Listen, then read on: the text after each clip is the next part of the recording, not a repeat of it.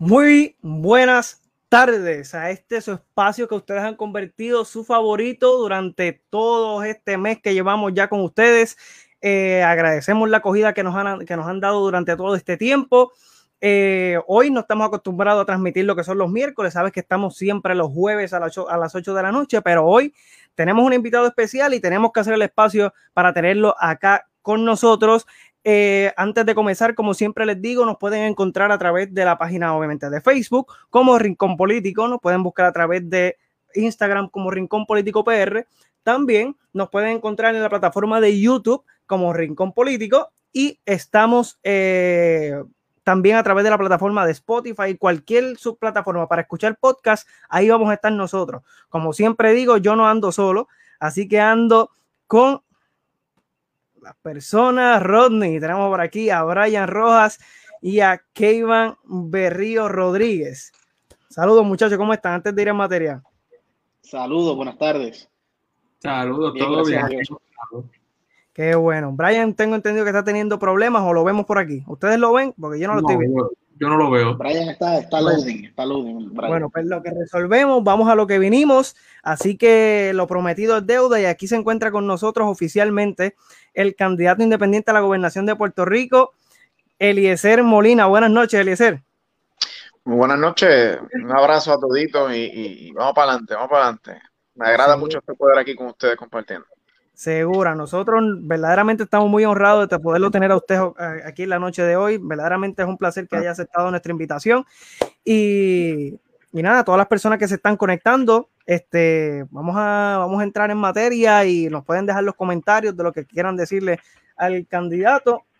Así que ya podemos empezar con esto, seguro, ¿verdad, muchachos? Sí, arrancamos, arrancamos rapidito. Sabes que hoy se siente extraño, como tú mencionabas, estar a esta hora. Ya somos animales nocturnos, a las 8 de la noche siempre apareciendo, pero nada, se hace siempre el esfuerzo y se le agradece al candidato estar aquí con nosotros. Eh, yo quería añadir ahí rapidito Eliezer Molina Pérez, porque mire que hemos pasado trabajo para conseguir ese segundo apellido. Eh, hemos pasado trabajo, lo hemos buscado hasta en las cartas del tarot y por poco no lo encontramos. Pero le agradecemos le agradecemos el, prestarnos de su tiempo. Sabemos que maneja una agenda apretada, sobre todo, ¿verdad? Ya tan cerca de lo que son los comicios electorales. Eh, nosotros eh, aquí en Rincón Político siempre hacemos tres preguntas de rigor al comenzar, eh, porque nos interesa que las personas que nos ven entiendan quiénes son los entrevistados. Siempre hacemos preguntas desde el ámbito académico, desde el ámbito profesional, pero siempre comenzamos con esta porque nos parece muy importante. Eh, caras vemos, personas no conocemos. Yo le pregunto, ser Molina, ¿quién es usted como persona? ¿Qué, nos puede decir de su trasfondo personal, más allá de, los títulos, más allá de la preparación laboral? ¿Quién es Eliezer Molina? Un íbaro del campo de allá de San Sebastián que se crió. Me parece que yo soy eh, eh, la última generación íbara que tuvo este país, ¿no? que, que veía la, quema de las cañas y la lluvia de cenizas negras y, de esos que saben hacer pasteles, alcapurria y todo eso, pues yo soy un puertorriqueño que viene de abajo, ¿no? Y, salí del municipio de San Sebastián y, me fui a estudiar para San Juan. Y volvimos a San Sebastián después que nos hemos desarrollado, pero una persona no tradicional. Por eso muchos me dicen que soy como que algo extraño no me gusta usar corbata, raro que me vean con una chaqueta, me han obligado ahora para eso de los debates, pero no me vuelven a poner chaqueta. Y, una persona tropical y, normal. Seguro, qué, bien. Qué bien, Muy importante que las personas conozcan también ese lado humano del candidato, aunque usted siempre se ha expresado como lo que es, una persona real y siempre proyectando precisamente eso. Eh, ahora entrando más un poquito en lo que es lo académico, las personas, ¿verdad? Este, siempre preguntan cuál es la preparación que tiene Eliezer Molina en cuestión de, lo académico. Si nos podría abundar un poquito sobre eso. Sí, pues mira, yo soy, ¿verdad? Estudié en la escuela pública allá en el municipio de San Sebastián, a cuarto año, después me fui a San Juan, me gradué de ingeniería civil, posterior a eso estudié economics, también hice la certificación de, Professional Project Manager. Trabajé durante muchos años como ingeniero de proyectos y, desarrollando muchos proyectos en el sector privado. Y luego monté, ¿no? Eh, desarrollé una hacienda cafetalera en el municipio de Maricao. Eh, cuando empiezo a ver la economía de Puerto Rico que cae, ahí es que me da con estudiar esto de economics y los mercados y todas estas jodiendas que nos ha llevado a, la quiebra. Y yo para evitar que, me, que, terminara mi familia y yo en la estadística de la migración, pues decidimos incursionar en, un mercado que no dependiera de la economía de Puerto Rico. Y, así que académicamente, pues estamos preparados en el sector eh, más del desarrollo y de la economía. Ok, perfecto. Pues seguro, tengo entendido que, exacto, Brian tiene una pregunta por ahí, por esa misma. Sí, más, obviamente, más o menos iba por, por esta misma línea, trastocó quizás un poquito ahí, pero obviamente esa preparación eh, académica, eh, laboral, quiero decir, obviamente, antes de entrar en el ruedo político, eh, ¿de qué se compone esa, esa, ese trasfondo laboral de Líder Molina? Pues mira, yo eh, dirigí varias compañías de construcción donde administramos millones de dólares en, proyectos en el condado. Eh, construí, desarrollamos un, pequeño hotel, construimos escuelas, eh, urbanizaciones, desarrollo de todo tipo de infraestructura como tal y a través de la hacienda cafetalera, que es, pesado, porque ya en el mercado agrícola es hasta mucho más difícil que en la construcción. mucho más difícil. Y, y hay menos apoyo, además. Las condiciones son distintas. Por ejemplo, si tú estás desarrollando un proyecto de construcción, tú trabajas y tú recibes la certificación de pago, ¿no? Con un tiempo determinado en la agricultura, ¿no? En la agricultura tú tienes que hacer una inversión y a largo plazo tú tienes el retorno, ¿no? Y, entonces, pues, es una dinámica distinta. Y vienen los impactos del huracán, del terremoto, la pandemia, que no hemos vivido los puertorriqueños, no hemos vivido toda la crisis. Y durante toda esa crisis, pues nos tocó en, en ambas, dentro de la construcción y la agricultura. Ok, ok. Muy interesante. Ah, Rodney. Sí, ¿cuál? Especialmente estos últimos cuatro años, ¿cuál es la que usted piensa que ha sido como la, más difícil, que ha podido superar así con mucho esfuerzo? ¿Cuál usted diría que es la, lo más impactante? Mira, hace, hace seis años yo comencé a hacer mi plan de negocio y desarrollé mi, mi hacienda cafetalera. Y en el primer año de cosecha, porque se tarda tres años en el, en, en el caso del cultivo del café, que es mi campo, algo tú no sabes qué.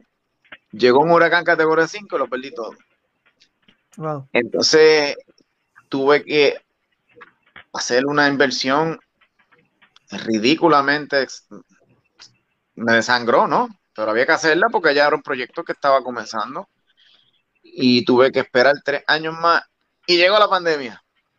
Entonces ahí pues vimos estancada la venta de nuestros productos, nos tuvimos que, evolucionar a las cajitas, desarrollamos el, método de las cajitas, porque estaba todo el mundo en sus casas, los restaurantes estaban cerrados, no teníamos cómo salir de los, por ejemplo, los, plátanos, yagutías, guineos, las frutas, y tuvimos que hasta incursionar en el mercado de las cajitas para poder eh, salir del producto y llevarlo al mercado. Así que yo creo que lo más duro que hemos recibido dentro de este campo es el huracán. El terremoto no nos hizo mucho daño, pero, pero hizo, y la pandemia. Así que te lo digo, hemos vivido toda la crisis. Sí, así mismo. Brian, me estabas comentando ahorita. Sí, sí. Muy interesante por demás, y obviamente esta línea de la agricultura, por la que usted se ha destacado los últimos eh, veces, eh, es algo de continuo de continua discusión obviamente en el espectro público sabiendo de que nuestra economía es una actual de, de consumo. He tenido la oportunidad obviamente de ver varias entrevistas que, que le han realizado distintos medios distintas distintos grupos distintas asociaciones sobre este tema particular. Y hubo una que verdad que me, me brindó un análisis mucho más más riguroso y fue la plataforma de pesos y contrapesos con los estudiantes de Derecho. Ah, eh, usted expresó ahí eh, un deseo eh, o la necesidad eh, sobre una empresa nacional, una mega empresa nacional en este tipo, obviamente, de estar lo que es el, el, consumo de bienes extranjeros en Puerto Rico. Típicamente, eh, de conocimiento de que la agricultura en Puerto Rico pues no es incentivada a, los parámetros que nosotros como país quisiéramos ver. Por eso le pregunto, ¿cómo incentivaría este tipo de industria en la isla, sabiendo ¿verdad? que el consumo actual es atípico del cultivo y a la agricultura en general? Bueno, yo, como dije ¿no? en esa entrevista, yo tuve que identificar los potenciales que nosotros tenemos en base a nuestros recursos y el modelo político que no podemos ignorar. Entonces, el modelo político que nosotros tenemos es un modelo de, de consumo no es de producción, es de consumo al producto importado, con decirle que nosotros compramos como 45 mil millones de dólares al año en importación. Y lo único que pude absorber de ahí fue que si yo me quería quedar en Puerto Rico, tenía que producir algo que Estados Unidos no produzca, porque ellos nos utilizan a nosotros para consumir sus productos. Y ahí es que entonces yo incursiono en el campo del café, pero no solo el café, no, están los las frutales, eh, cacao, hay, hay, hay, distintas variedades de, de, de, producción, ¿no? La industria pecuaria pues no lo ha ido muy bien, como todos saben, que son los, los huevos, carne, pollo. Estados Unidos es bien agresivo en eso. Y ahí es donde yo me enfoqué y creo que si queremos que los puertorriqueños puedan tener una industria sólida, robusta, pues tenemos que hacer un análisis de mercado y buscar uno, unos mercados nichos donde nosotros podamos exportar nuestro producto porque por más que tú desarrolles una finca y tengas un producto X, si Estados Unidos lo trae aquí, tú vas a quebrar porque por costo eh, la diferencia va a ser mucha y en la góndola tú no vas a poder competir. Si fuese que tuviésemos una economía de que, que tenga mucho dinero, que a las personas el dinero les sobra, que se puedan dar el lujo de gastar un poco más por productos frescos nacionales, lo van a hacer. No es el caso. Aquí Puerto Rico tiene una economía colapsada por no ni por el huracán ni por décadas. y tenemos que entender, tenemos que entender nuestra posición en el mundo, la cual no es muy buena. Y por ahí es que nosotros yo dirigiría el desarrollo de nuestra, de nuestra empresa agrícola por productos donde podamos encontrar un mercado nicho, que la competencia que tengamos, pues no, no, no, no, no nos aniquile.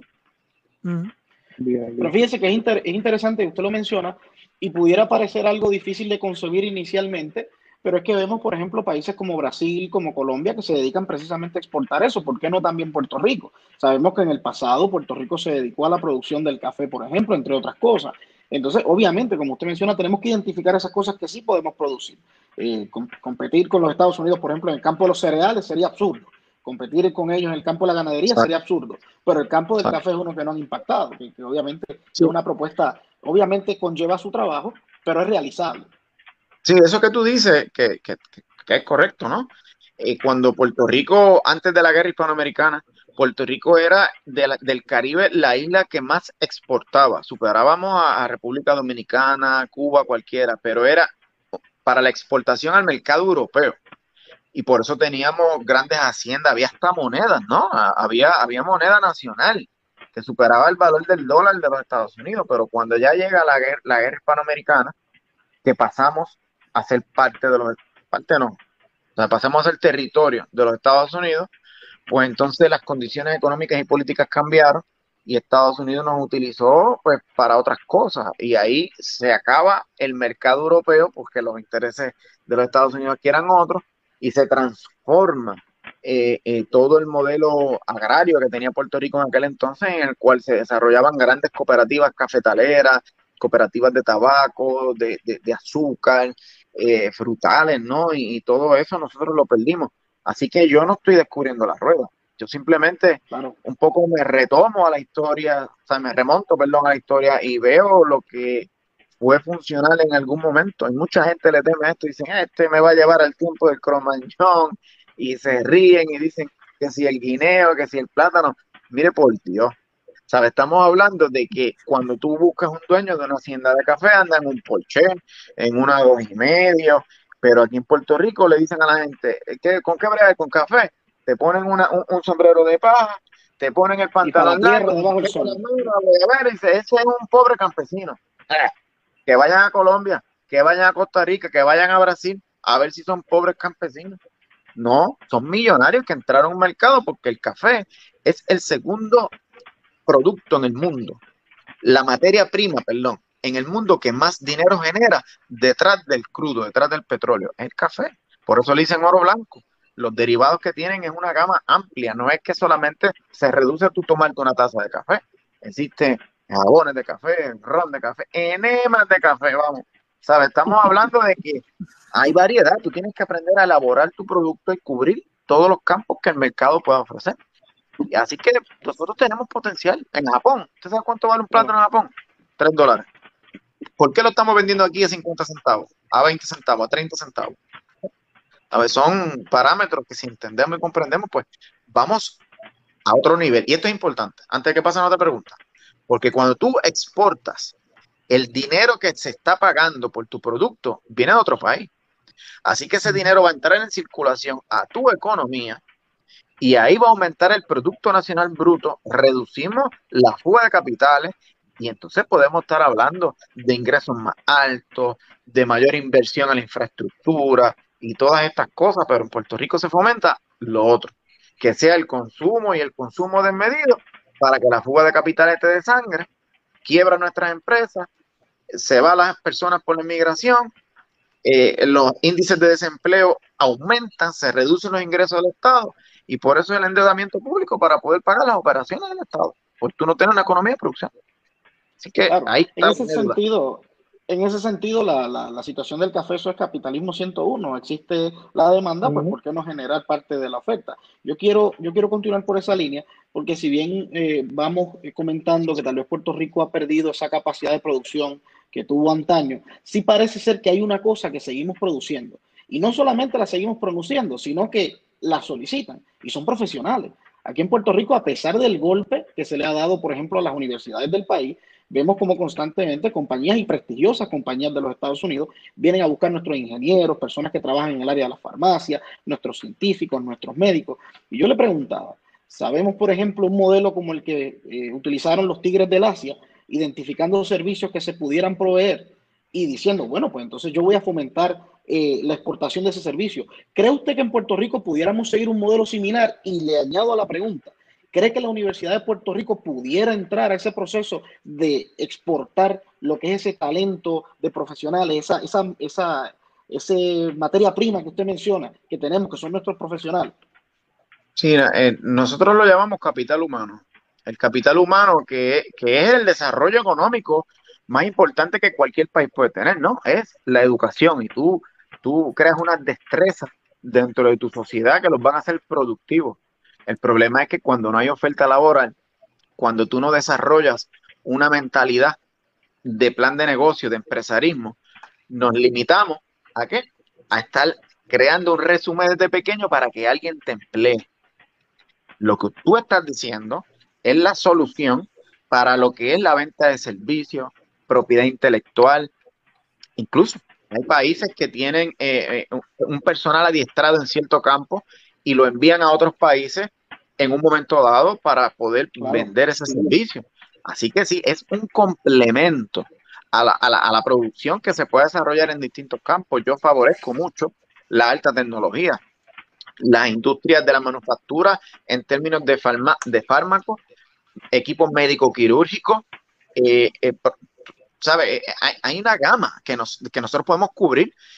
En Puerto Rico se supone que se esté desarrollando una industria naval, que Puerto Rico se esté desarrollando una industria aero, aeroespacial, pero no lo hacer. No lo hace. Viene, viene Lufthansa, se establece aquí y nos pone, disculpen, a trabajar como esclavos. Gracias. Nos utilizan como esclavos porque nosotros no hemos fomentado el empresarismo nacional. Y a mucha gente le choca eso rápido dicen, no, pero eso tú estás hablando de independencia, esto, aquello, lo otro. Mire, no, estamos hablando de tú tener una sociedad que es autosuficiente. Fíjense una sociedad que sepa desempeñarse, que salga de la dependencia, que conozca la facultad que sus capacidades le, permiten. Y, por ahí es que yo creo que tenemos que comenzar, y es ya, porque si no, lo que tú dijiste va a ser nuestro gran problema, que vamos a educar personas, no van a tener cómo trabajar y se van a tener que ir. Y tú estuviste pagando 12 años, 15 años de educación para perderlo, porque en sus años productivos, donde trabaja y rinde contribuciones, lo va a hacer para otro país. Va a venir cuando se retira, que entonces, ¿qué tú tienes? Esto es en términos económicos, no, no humanos, en términos económicos. ¿Qué tú tienes? Una persona de avanzada edad que ya no trabaja, que ya no aporta contribuciones, pero que su cuidado médico aumenta, que los costos para trabajar la salud de esa población aumenta, que su movilidad se disminuye, así que tú tienes que invertir en una infraestructura para que él pueda movilizarse. Y eso cuesta, no genera dinero, eso cuesta. Y es lo que nos está pasando a nosotros.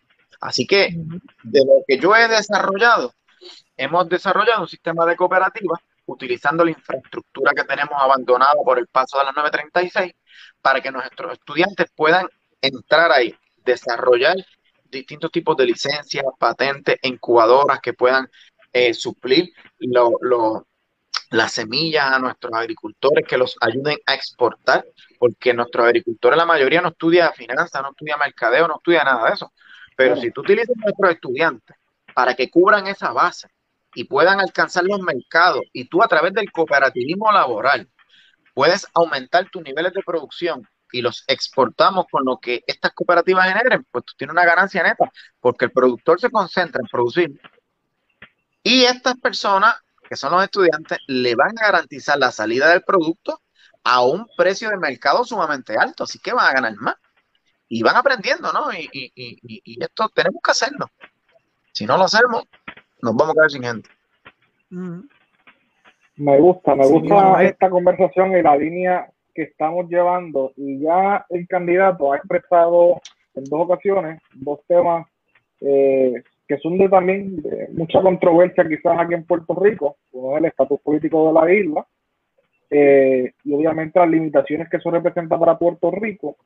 Y el segundo fue la sección 936 Sabemos que la sección 936 del Código de Renta Interna Federal, eh, desde que desapareció, pues la economía de Puerto Rico ha ido en, una caída impensable.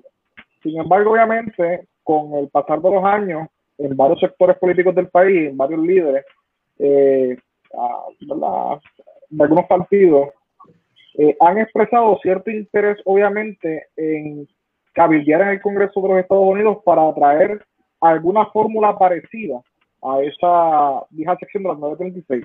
Yo le quiero preguntar, Molina, ¿usted entiende que esto es una opción viable dada nuestra realidad económica hoy día o atraer de nuevo esta iniciativa, si se le puede decir así, pues eh, tendría un efecto negativo quizás a largo plazo de continuar en la dependencia eh, socioeconómica de los Estados Unidos, de la metrópoli eso satisface una necesidad, pero no resuelve el problema. El problema lo resuelve si tú desarrollas una industria nacional que cubra esas bases y tú no le cierras las puertas al capital privado ni extranjero, tú no se la cierras, o una extensión contributiva que venga de allá, pues, pues tú la, la, abrazas, ¿no? Y fortaleces tus niveles de producción. Pero tú tienes que enfocarte en que esa infraestructura que está ahí abandonada se generen licencias y patentes puertorriqueñas que, no, que, que con un plumazo del Congreso esto no se pueda revertir. Porque cuando las 936 se fueron, dejaron una ola de 13.200 desempleados en dos años y se repatriaron sobre 10 mil millones de dólares en 10 años. Y eso lo que hizo fue que dejó sin liquidez a la banca. El desempleo aumentó en unos niveles exorbitantes. Entonces el exceso de infraestructura no había cómo pagarlo y parecemos, eh, ustedes se acuerdan las películas del viejo oeste, ¿no? Ustedes son menos que yo, no, no. Que, que pasaban algunas, algunas, hemos visto. Pero pasaban así unas películas, una, una bolita de, la bolita, la bolita Pues así tú entras los cascos urbanos de Puerto Rico es como si fuese la, la, bola esa rodando, porque el viento la empuja, porque no hay nada. Y eso fue lo que nos pasó. Así que volver a retomar lo que ya conocemos ¿Cuál va a ser el resultado neto? Pues yo creo que, que si no fortalecemos la nuestra, pues será un error que lo pagarán las próximas generaciones de aquí a 20, 30 años, cuando se acabe ese beneficio contributivo. Es así. Como la estamos, como le estamos pagando nosotros hoy. Ustedes están, ustedes, ustedes, no sé qué edad tienen ustedes, ¿no? Pero yo creo que es un poquito más que yo. Pero 24, ustedes le tocó, 25 años, 26. pues a ustedes le tocó, no le puedo decir lo más duro. Lo más duro le tocó al que se acostumbró a estar acá arriba. Porque como ustedes empezaron abajo, ustedes heredaron un desastre, ustedes no están extrañando lo que los demás tuvieron. Ustedes están creciendo. Pero cuando tú estás acá arriba y de momento tú te caes, que tú te acostumbraste, tú tienes una casa de 500 mil dólares, que ahora vale 150 mil, y tú todavía le debes al banco los 500 mil, pues es fuerte. Y muchos se suicidan, que se suicida por eso. Hay gente que se va del país. Ustedes le tocó a pulmón y van a desarrollarse, van a desarrollar una generación envidiable, que es autosuficiente, que no tuvo la ayuda de, de ese mantengo y ustedes van a ser sumamente distintos, sumamente distintos. A mí me tocó la Suiza del Caribe y la peor parte, porque cuando yo tenía la de ustedes, estaban acá arriba la economía, pero yo no estaba allá arriba. Yo la vi caer, o sea, nunca llegué a estar arriba, yo la vi caer y, y, y me tocó la transición de, de, del letargo económico. Y para pararte, pues, es difícil. Difícil. Mm. Claro. difícil. Yo me gradué de ingeniería civil y yo le puedo decir que de los que se graduaron conmigo podrán quedar cinco en Puerto Rico, a lo sumo, cinco. Todos se fueron. Los tienen en Texas sacando gas natural o, o en Florida haciendo cajetera. Los perdimos. Los perdimos. No había oferta laboral.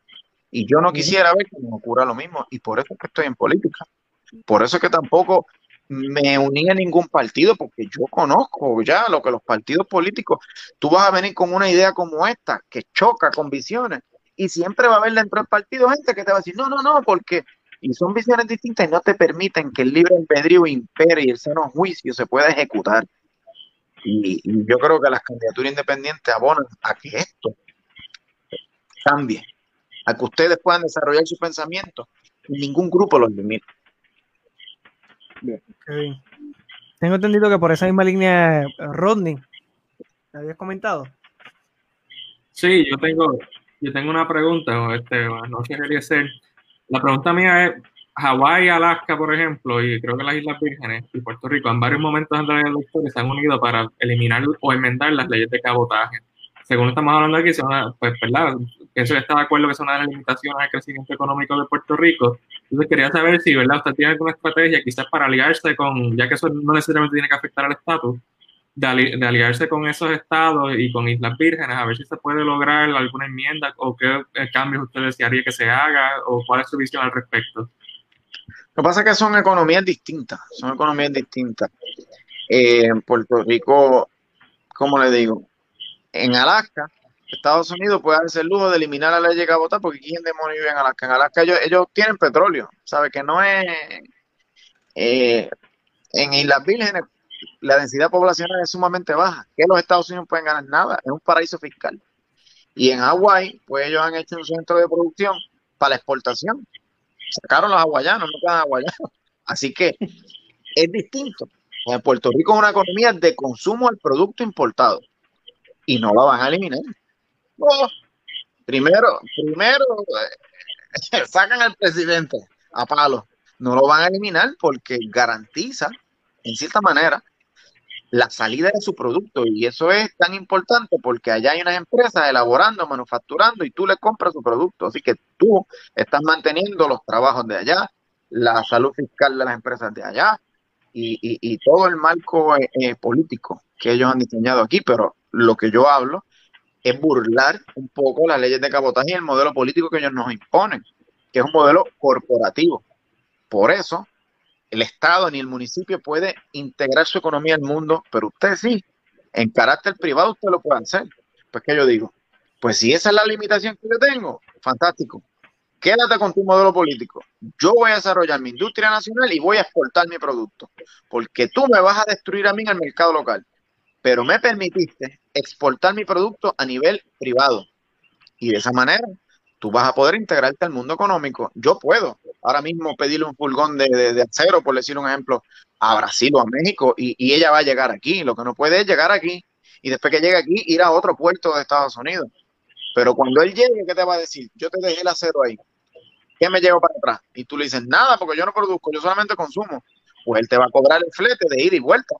Pero si tú produces, él va a entrar en su furgón y luego se va a llevar algo y se genera un intercambio que satisface el flete de, de, vuelta, de retorno.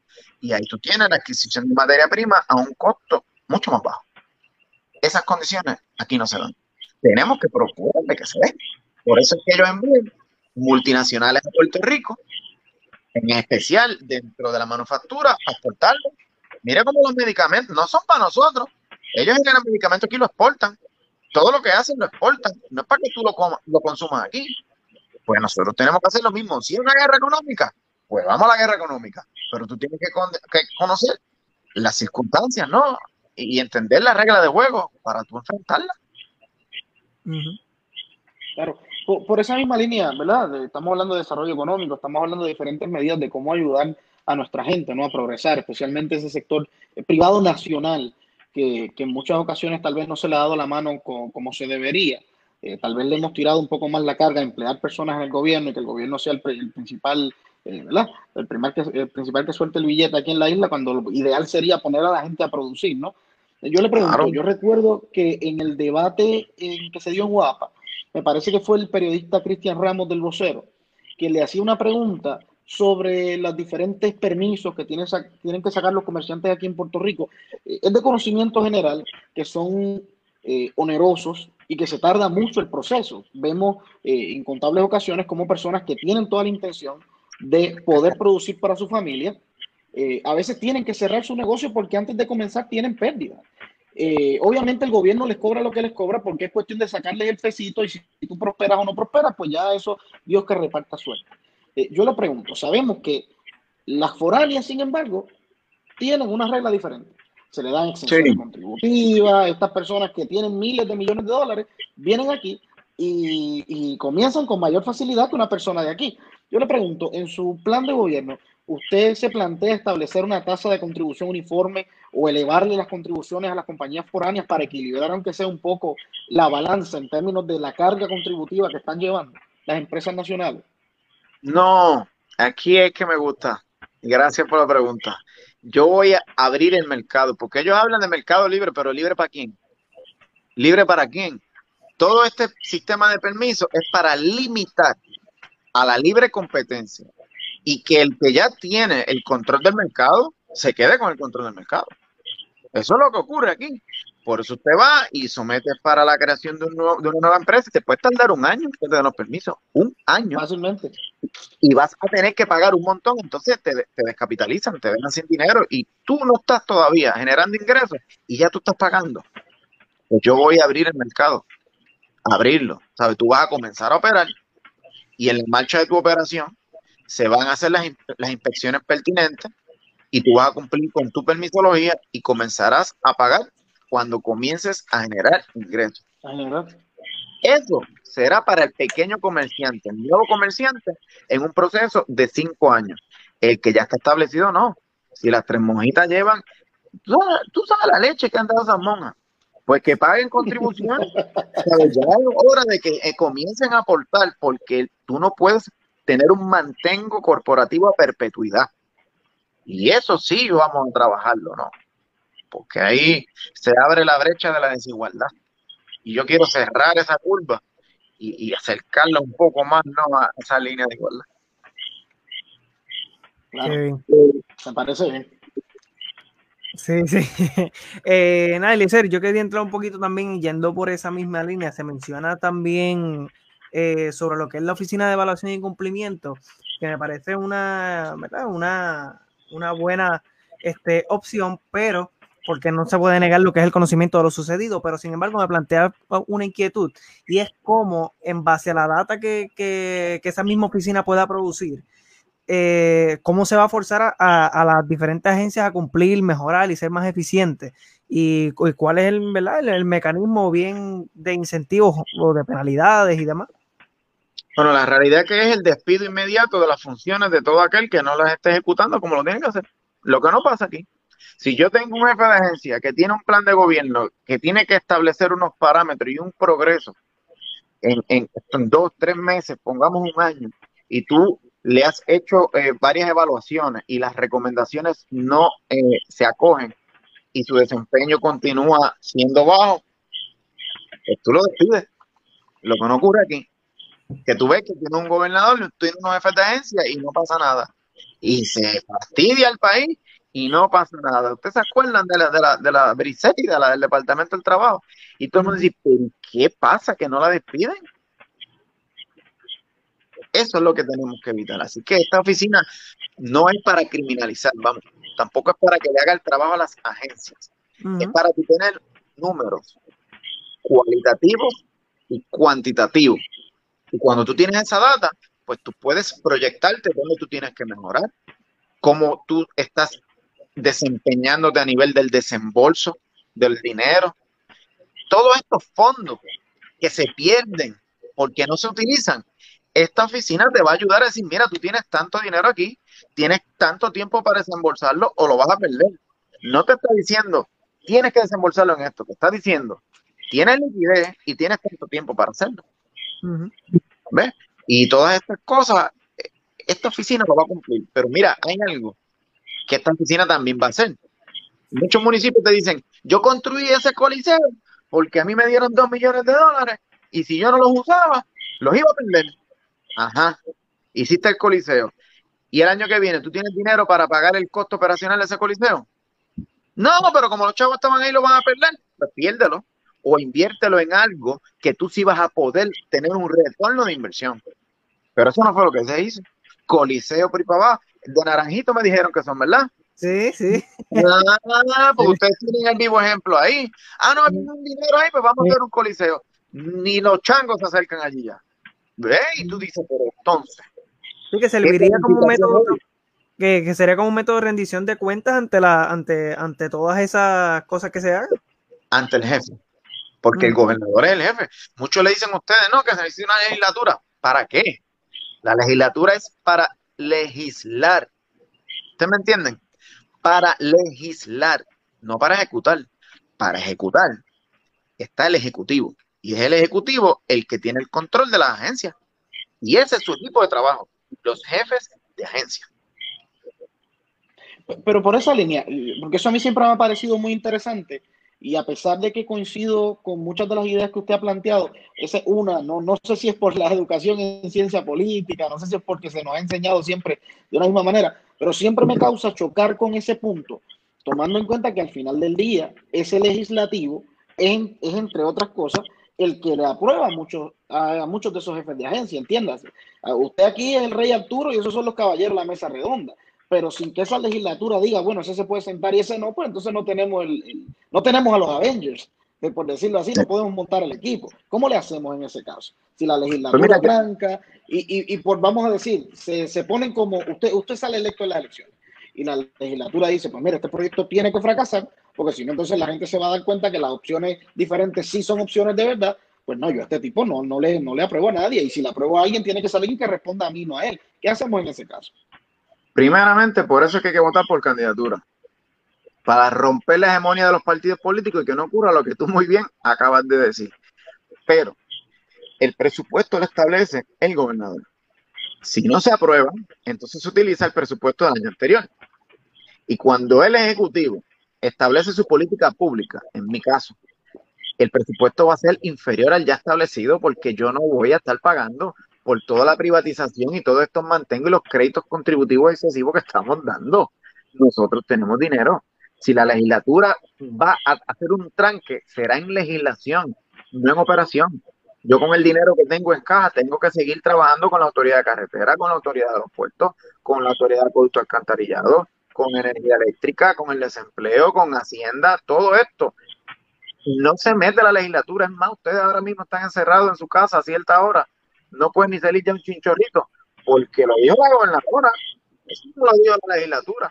Pues esas facultades, si tú las aplicas, pues tú tienes un gobierno funcional. Pero un candidato independiente, la ventaja que tiene es que no tiene ataduras partidistas. Y yo no voy a operar en discrimen en ningún partido. Yo voy a trabajar con el que gane y el que gane y no haga bien su desempeño, pues el pueblo es el encargado de juzgar. Eso es así. Pero la legislatura, mira, con toda la legislatura fue que desarrollaron la reforma laboral, la ley 100, la deuda pública desmedida. Porque cuando tú le das el control absoluto al partido político, no va a pasar.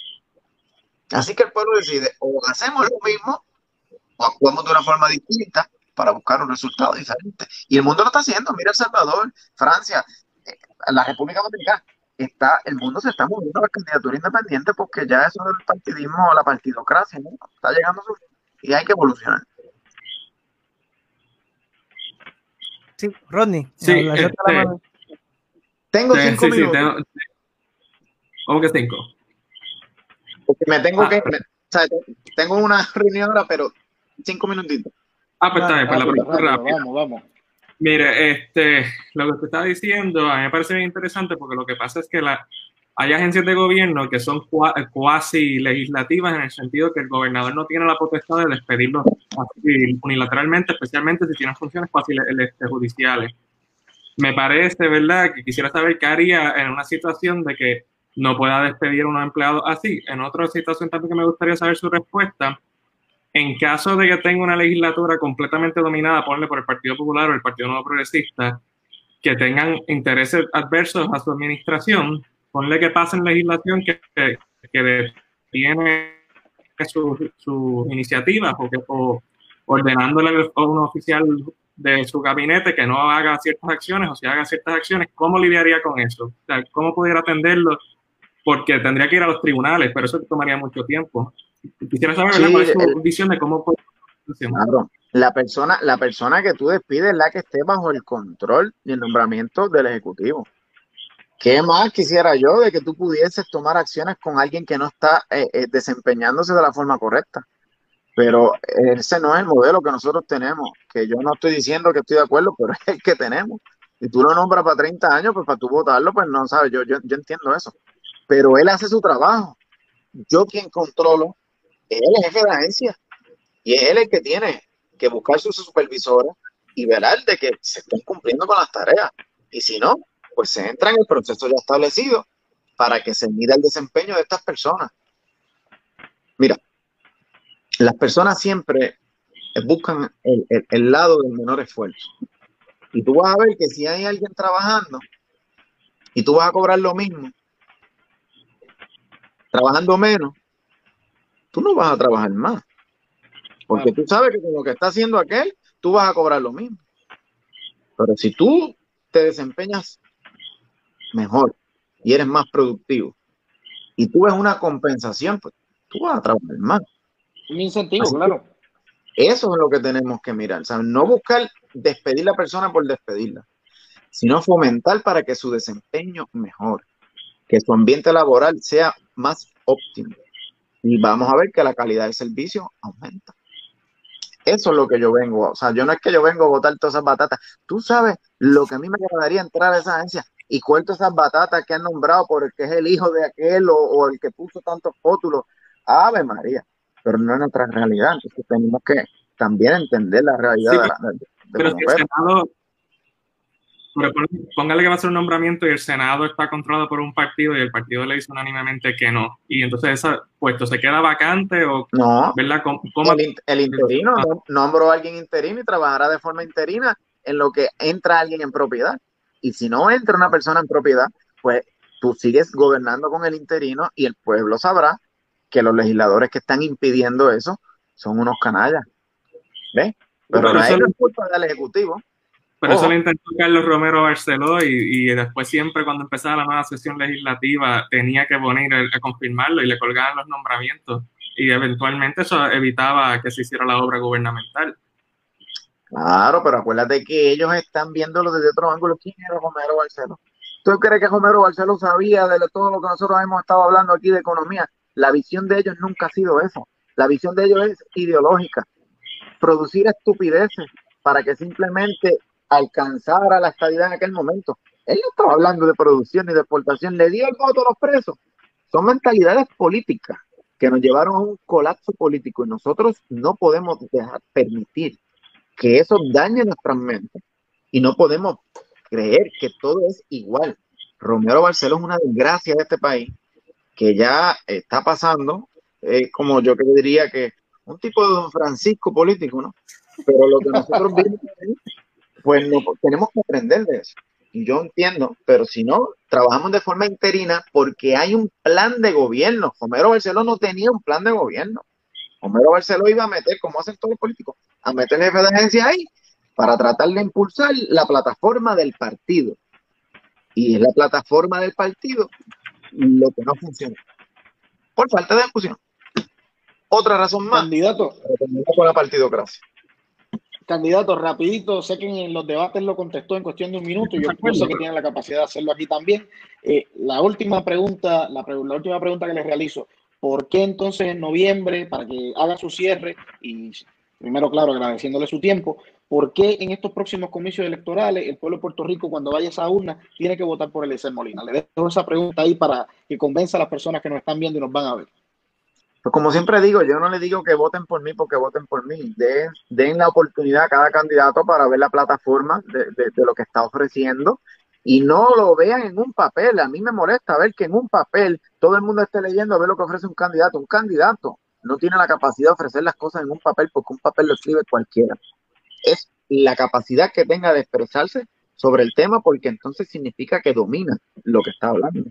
Y Puerto Rico, lo que sí le puedo decir es que tienen que darle paso a las candidaturas independientes y en ese sentido el único candidato independiente para la gobernación es Eliezer Molina. Y de esta forma acabar con la partidocracia, porque vuelvo y les digo, muchos dicen, el problema son los rojos y los azules. Ajá, sacaste los rojos y los azules y mañana ¿qué vas a hacer? Bueno, pues, pues el problema se acaba porque el problema de los rojos y los azules. No, es un problema de producción, es el modelo económico, es el modelo de civilización que nosotros hemos permitido que los mercados nos controlen. Entonces nosotros venimos a gobernar los mercados. Y esa es la diferencia. Yo comprendo, conozco los mercados, conozco la dinámica económica que nosotros tenemos en este país y estamos listos para trabajarla para el mejor beneficio de nuestra sociedad. Un poco es extraña, un poco es retante, un poco da miedo, pero no podemos seguir en el miedo porque el miedo y el confort lo que hace es que produce estancamiento. Y nosotros estamos estancados socialmente. Así que para adelante, mi gente. Muchas gracias por el espacio y por la oportunidad. Me disculpan. De verdad que me disculpan que tenga que. Pero mañana tengo un debate, entonces tengo dos y pues un poquito la, la, agenda es bien complicada y yo hace sí, tiempo que quería estar con ustedes.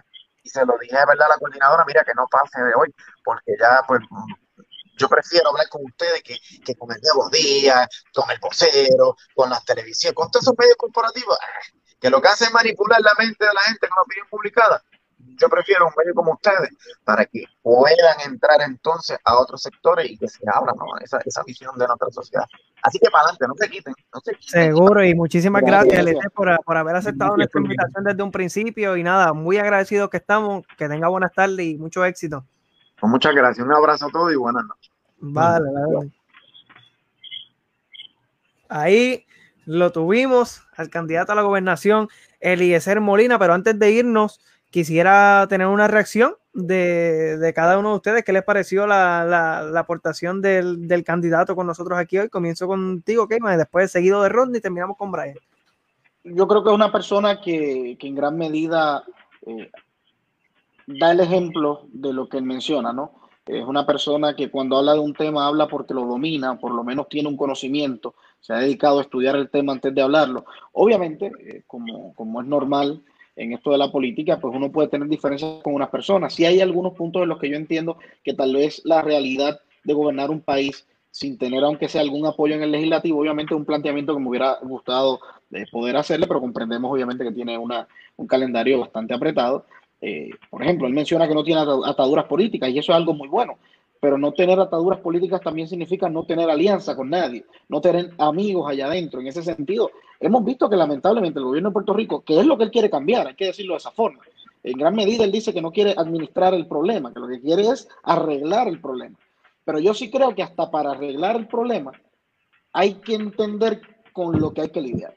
Y para nombrar esos jefes de agencia, para establecer política pública, eh, creo que va a ser un poco más complicado y retante que lo que él advierte o que lo que da a proyectar. Por eso yo coincido con, con, el planteamiento más o menos que hacía Rodney, ¿no?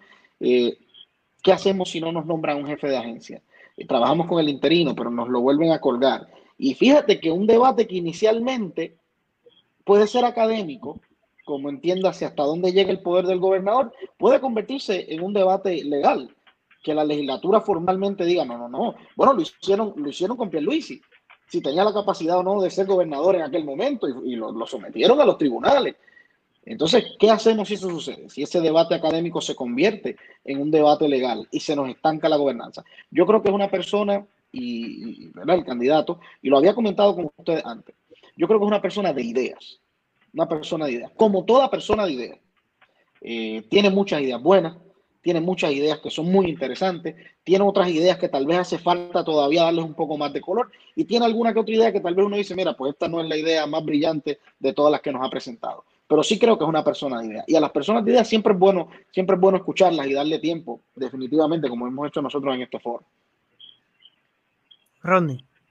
A mí me pareció en lo personal una excelente persona. Creo que, ¿verdad? Lo, de, lo que nos contó el huracán María, eso tiene mi respeto y ojalá siempre tenga éxito en sus empresas y en todo. Eh, dicho eso, en lo político estuve de acuerdo en parte con lo que dijo económico, sin embargo, quiero hacer una pequeña aclaración, por, eso es el nerdo de ciencias políticas. Eh, Macron no es un candidato independiente, Macron tiene un partido político y de hecho llevan cogiendo una pela en las elecciones francesas desde el año pasado. Dicho eso, eh, le, le insistí con la, pregunta de la porque lo que hace eso de no tener, como dijo que no tener alianzas políticas presenta un problema serio, porque en el momento de hacer la gobernanza, los partidos políticos surgen para tú poder tener una estructura que te ayude a llevar tu programa de gobierno. Si tú no tienes nadie a, tu alrededor, te va a limitar. Sí se pueden convertir los partidos políticos en algo malo, yo no, yo no pienso lo contrario. Sin embargo, estar totalmente solo te va a limitar el espacio de acción y los gobernadores eh, haciendo nombramientos interinos no se puede. Carlos Romero lo intentó y tuvo que negociar con el Partido Popular mucho, mucho tiempo para nombrar tan siquiera el secretario de Estado. Y además hay un caso que se llama Pacheco versus ELA que limita la capacidad que tiene este, el gobernador para despedir algunos jefes de agencia. Depende de las circunstancias, tú no puedes despedirlo por ejemplo, ponle que llega, que me gustó que él aclaró que, dijo que trabajaría con quien sea que esté y herede, pero ponle que, que, tú llegas a la fortaleza y tienes un montón de nombramientos que pasada, si te pones a despedirlo simplemente por su, por su condición de afiliación política, eso es un fundamento inconstitucional, sea, te van a demandar y vas a, probablemente vas a perder. Y en ese sentido, Sí, el gobernador hace el presupuesto y hace todo, pero va a estar limitado por el Poder Judicial y por el Poder Ejecutivo. Además que el gobernador no solamente ejecuta, las agencias no son la única rama del gobierno. Y entonces él mencionó que me pareció bien interesante que si, ah, que si los interinos no los confirma el Senado en algún momento, pues el pueblo va a saber que son unos charlatanes que ni que rayo. Eso suena bello y el pueblo sabrá eso, pero la constitución no le importa lo que piensa el pueblo hasta que vaya el día de las elecciones. Pueden informarse unas protestas masivas y llamar que ni que rayo y si el Senado dice yo no voy a confirmar los nombramientos, no se confirma y se quedó ese puesto vacío. Y si se lo cuelga y trata de volver a nominarlo, se puede buscar un lío judicial que al final esa ruta yo la veo que termina siendo una, una forma eso es que de hecho yo a mí siempre he pensado que Alexandra Lugaro aprendió de eso y fundó un partido político porque ya parece que entendió que, no, tú no puedes gobernar sola, tú no eres un monarca, tú no eres Luis XIV, el Estado no eres tú, por más que uno intente lo contrario, y esa es mi, mi reacción. Gracias, Rodney. Brian. Pues yo creo que la entrevista, parece una buena entrevista, yo creo que el candidato Molina eh, logra esbozar lo que muchos puertorriqueños viven, que es precisamente eh, venir desde abajo y pasar las vicisitudes a lo largo del camino. Así que yo creo que obviamente logra exponer ese, ese reclamo de vida. Coincido con los compañeros, obviamente, en que es un candidato de ideas, tiene muy buenas propuestas que deberían ser escuchadas y analizadas mucho más en los medios. Eh, es una pena que no sea así. También, obviamente, hay que reconocer la limitación que plantea ser un gobernador eh, por decreto, un gobernador solo en la administración pública. Eh, me pareció interesante ese, ese llamado que él hace y que no lo había escuchado anteriormente. Ese llamado que él hace a votar por candidatura, yo creo que ese fue un mensaje bastante eh, fuerte y no simbólico en el sentido de que si votas por candidatura y eliges los mejores candidatos, yo puedo trabajar con eso. Y obviamente, para mí, a mi entender, es un claro mensaje a lo que es la Asamblea Legislativa, que pues, obviamente es el, cuerpo político eh, de votación eh, pública. Así que en ese sentido yo no quisiera ser eh, tan, no negativo, pero sí tomar las pinzas como lo han tomado mis compañeros. yo entiendo que tendré la capacidad de trabajar en equipo en ese sentido, pero claramente eh, y con una mentalidad de, confrontación, por así decirlo. Con el grupo legislativo, pues vislumbraría eh, tranques de gobierno y problemas de la administración pública en el, en el futuro cercano de su administración de lograr ganar la elección. Yo quisiera, yo quisiera abundar por esa línea que tú estás mencionando, Brian, eh, porque a mí me pareció muy interesante, como tú bien mencionas, ese planteamiento que él hace de votar por candidatura. Pero yo lo, yo lo que escuché, yo lo que escuché, porque en política no, nos entrenan para esto, ¿no? Y, Rodney, no sé si, si te pasó igual, eh, cuando, él, cuando él dice eso, voten por candidatura, es lo que se debe hacer, es lo que se debe hacer, definitivamente la realidad que atravesamos actualmente, pero es como yo decir, allá al frente no hay un monstruo, pero vamos a dispararle por si llegamos allá, que esté más débil cuando lleguemos. O sea, en un principio planteamos que enfrentar una legislatura que no me apoya no es un problema pero planteamos a través del voto por, candidatura no solamente una posible solución al problema, sino debilitar el problema con el que me voy a encontrar más adelante. ¿Qué, te pareció eso a ti, Ronnie? ¿Lo, captaste de esa forma? Repítame el fin otra que se me fuiste un momentito. Que yo comentaba, yo comentaba que por un lado, él, parece decir que esto de no tener apoyo en la legislatura no es un problema pero con el llamado al voto por candidatura, precisamente está buscando suavizar ese problema con el que sabe que se va a encontrar. Ah, ya. Sí, no, a mí, a mí también me llamó la atención, ¿sabes? Porque es, como dijiste, un reconocimiento implícito de que hay un problema, el monstruo está ahí, ¿sabes? Necesita, quizás si lograras una asamblea legislativa más mixta, puedes hacer coaliciones y distintos, pero sabemos que en la cultura política de Puerto Rico no es no es común que hagan unas legislaturas bien extensas, de hecho es más común que un partido domine por una mayoría bastante cómoda. Por lo tanto, sí, eso me parece que es estar apostando con algo que la historia no es posible. Y eso eh, suena bonito y real, está como el comunismo. Yo, yo, yo, entiendo, yo entiendo, ¿verdad? Esa, esa línea. Eh, Sí, sí, nuevamente, y, quiero aclarar, creo que es una persona más consciente de esas limitaciones de lo que en ocasiones da a demostrar, eh, porque en todo momento el discurso que él elabora es de que sí hay un problema, pero yo no vengo a tratar de trabajar sobre ese problema, yo vengo a romper el problema. Pero obviamente, obviamente siempre surge la pregunta de rigor. Verdaderamente un candidato independiente, y no lo planteo como que no pudiera ser. Lo planteo y cada cual que se haga la pregunta y se la conteste. Verdaderamente, ¿podrá un candidato independiente tener la fortaleza para romper, la fortaleza no solamente el edificio, tener la fortaleza como para romper esa, esa situación y ese problema? Eso es lo que queda en entredicho. Yo, tengo, voy a hacer una breve analogía. Para mí, mi gobernador favorito es Luis Afege, y esto es por la siguiente situación. FG gana la gobernación con gobierno compartido, el Senado era popular. Durante el proceso de su gobernación se da que se da la vacante del juez presidente del Tribunal Supremo. Ferrer trata de nombrar a otra persona, a sustituir el que se, ahora mismo no me acuerdo el nombre del juez, pero se retiró y Ferrer trata de nombrar a otra persona. Se lo colgaron. Nombró una segunda persona. Se lo colgaron. El presidente y el partido Rafael Hernández Colón querían que fuera otro popular.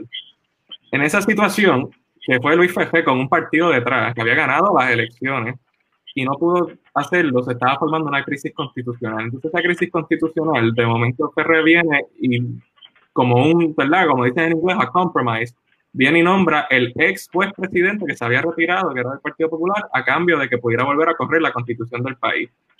¿Por qué hago esta analogía? Porque para mí me parece que hay momentos en la realidad política de Puerto Rico y en la realidad política de cualquier sitio que tú quieres hacer una cosa y no se puede. Y entonces esos son los momentos a veces donde tú tienes que ceder para que la, para que la constitución funcione en defensa de las instituciones de Puerto Rico o de cualquier país. El ir tratando a lo de Daenerys Targaryen de romper todas las piedras por ahí para abajo y no rendirte en ningún momento es difícil de lograrlo y me porque causa crisis constitucionales y políticas donde no las puede haber. ¿Y qué pasa cuando tú respetas la constitución? Pues mira, por ejemplo, se inventaron a los 70 que Puerto Rico podía coger prestado más de lo que decía la constitución y aquí estamos. hay veces que, que, uno tiene que tener ese respeto por lo que está puesto y, una, y a veces las candidaturas independientes, la misma Alexandra Lugar, unas cosas que a mí me genera escalofríos, esa como vamos a ir a romper todo y hacer el mundo nuevamente otra vez. Qué bueno. Este, bueno, muchachos, ya llevamos una hora aquí conectados, así que nada, le agradezco por la intervención a las personas que sí se mantuvieron, se mantuvieron conectadas durante la tarde, noche de hoy. Eh, nada, en el día de mañana venimos nuevamente a la carga con Tiffany Roena, eh, que ella es candidata por el distrito 40, para el distrito 40 por el movimiento Victoria Ciudadana, va a estar con nosotros en el día de mañana. Esa sí va a ser a las 8 de la noche, como de costumbre. Queremos, antes de cerrar, agradecer a la gente de Banderoles, allá en el cruce de Anones, en el municipio de Naranjito, que gracias a ellos, pues estamos estrenando en el día de hoy un nuevo logo y vienen muchas cositas bien buenas por ahí que van, ellos nos están ayudando y le agradecemos la confianza y, ¿verdad? y los ojos puestos en nosotros. Eh, a mirar de que esto va a crecer, ¿verdad? confían en que esto va a llegar a un próximo nivel como diría un prócer.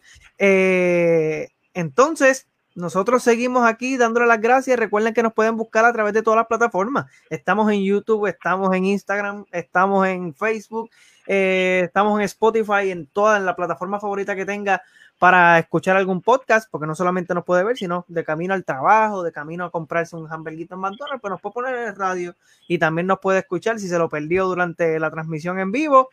Nada, Siempre agradecidos por su sintonía. Recuerden que mañana a las 8 de la noche vamos a estar nuevamente con Tiffany Roena. Así que gracias, muchachos, y Rodney este, por aceptar la invitación. Ya mañana se incorpora también Doris Candelaria con nosotros. Brian, Kevin, muchísimas gracias por siempre su excelente intervención. Y a todos los que estuvieron sintonizando, muchísimas gracias. Así que que sea hasta la próxima ocasión. Nos vemos.